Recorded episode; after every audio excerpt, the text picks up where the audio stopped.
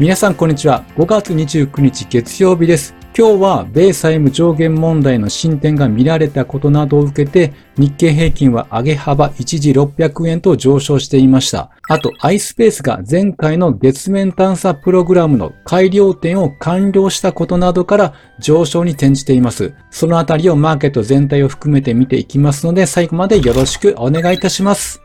はい、まず日経平均見ていきます。今日は31,233円。プラス317円高と相変わらず強いです。また今日は3指数揃って上昇となりました。米債務上限問題が解決に向けて前進したことなどが要因として挙げられます。で、先週マーケットが終えた段階で先物では約500円以上上げていたので、朝方は高く始まり、それを牽引した形となりました。で、また業種別で見ると、値上がりトップに久しぶりに海運が入っております。今日は2.8%の上昇となりました。で、また海運の中でも、川崎汽船はまだ上昇トレンドの形は維持していますが、商船三井、日本郵船は年初来安値あたりまで下げてきていますので、海運3社の株価の連動性というのが徐々に異なってきた状態かなというふうに思っております。そして日経平均のチャートですが、さらに高値を更新してきました。この上昇がどこまで続くか非常に楽しみではありますが、この上昇に自分は乗れていないのが現状であります。この上昇で、例えば日経レバー1570とかで取れてる人いらっしゃるんでしょうかね。もしいらっしゃればコメントいただければ、返信でおめでとうございますということで、祝報の返信を返させていただきます。心境的には下がる方向にエントリーをしてしまいたくなるんですけども、とは言ってもダブルインバースとかは仕込んではいないんですけれども、それにしてもこの強さというのが意外に思うのが、やっぱり日経平均が3万円を超えてくるイメージがなかったからなのかなと思います。ずっと3万円の下でこう抵抗になっていたりしたので、上がればまた下がるだろうというふうな今までのその傾向があるからだと思うんです。で、ちなみに今までの日経平均の最高値というのが、1989年の12月29日、これ大納会につけた38,915.87円なんです。なので、まだまだそこまでには距離がありますが、このままもし書き上がっていくということであれば、押し目をつけた時に、まあ入りたいというふうには思っております。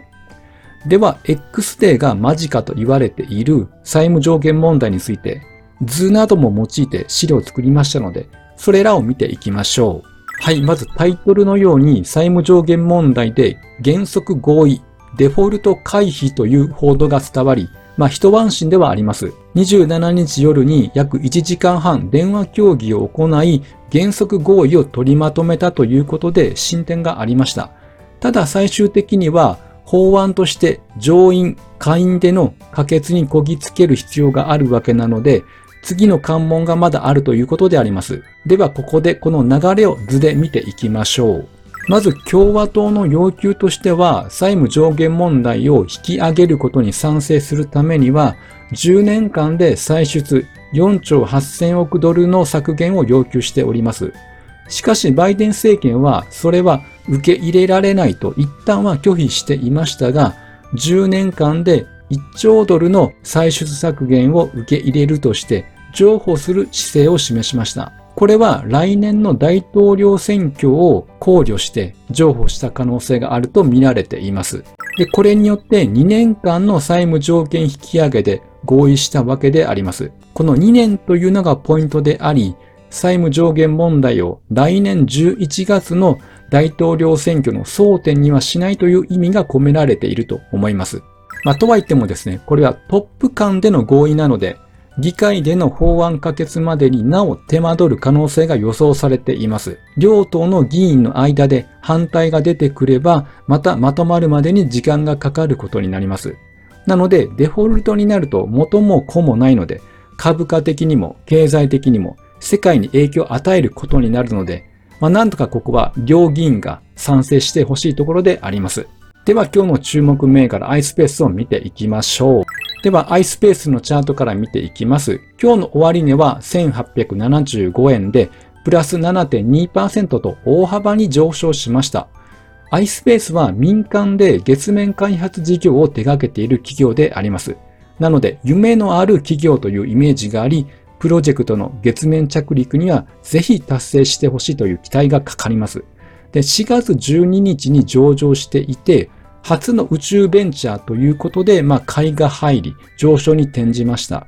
しかし、4月26日に月面着陸を予定していたんですけども、それが着陸困難と伝わって26日と27日はストップ安で売られました。しかし5月15日の決算で今期大幅増収、最終赤字縮小の見通しを材料視されて再び上昇に転じ始めてきました。なので今は元の水準までこう戻ってきたという状態であります。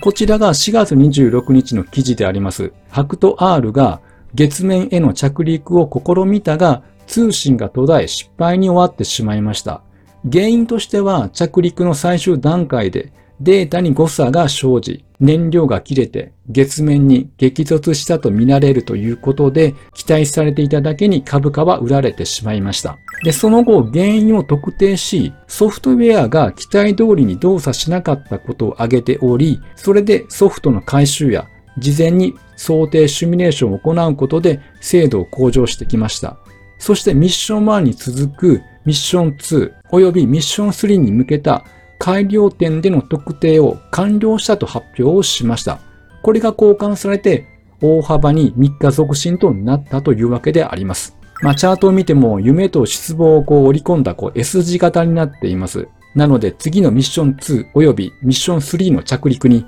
非常に期待がかかります。ぜひ今度こそは成功してほしいです。では今週の重要経済指標を見ていきます。月の初めは大事な指標が多い時期であります。まず5月31日には、ジョルト求人件数の発表がありまして、前回は959万件だったんですが、予想が940万件ということで、前回に続き1000万人を下回る見通しということであります。求人件数としては減少していくという予想であります。そして6月1日に ADP 雇用統計がありまして、前回は29.6万人、そして予想が16.5万人ということで、結構減少しています。で、雇用統計の前哨戦とも言われている指標ではありますが、まあ、今回求人件数も減少、雇用も減少ということで、まあ、とはいつも、いつも失業率はこの2つの指標とは異なることが多いので、まあ、参考程度にするということでいいとは思うんですけども、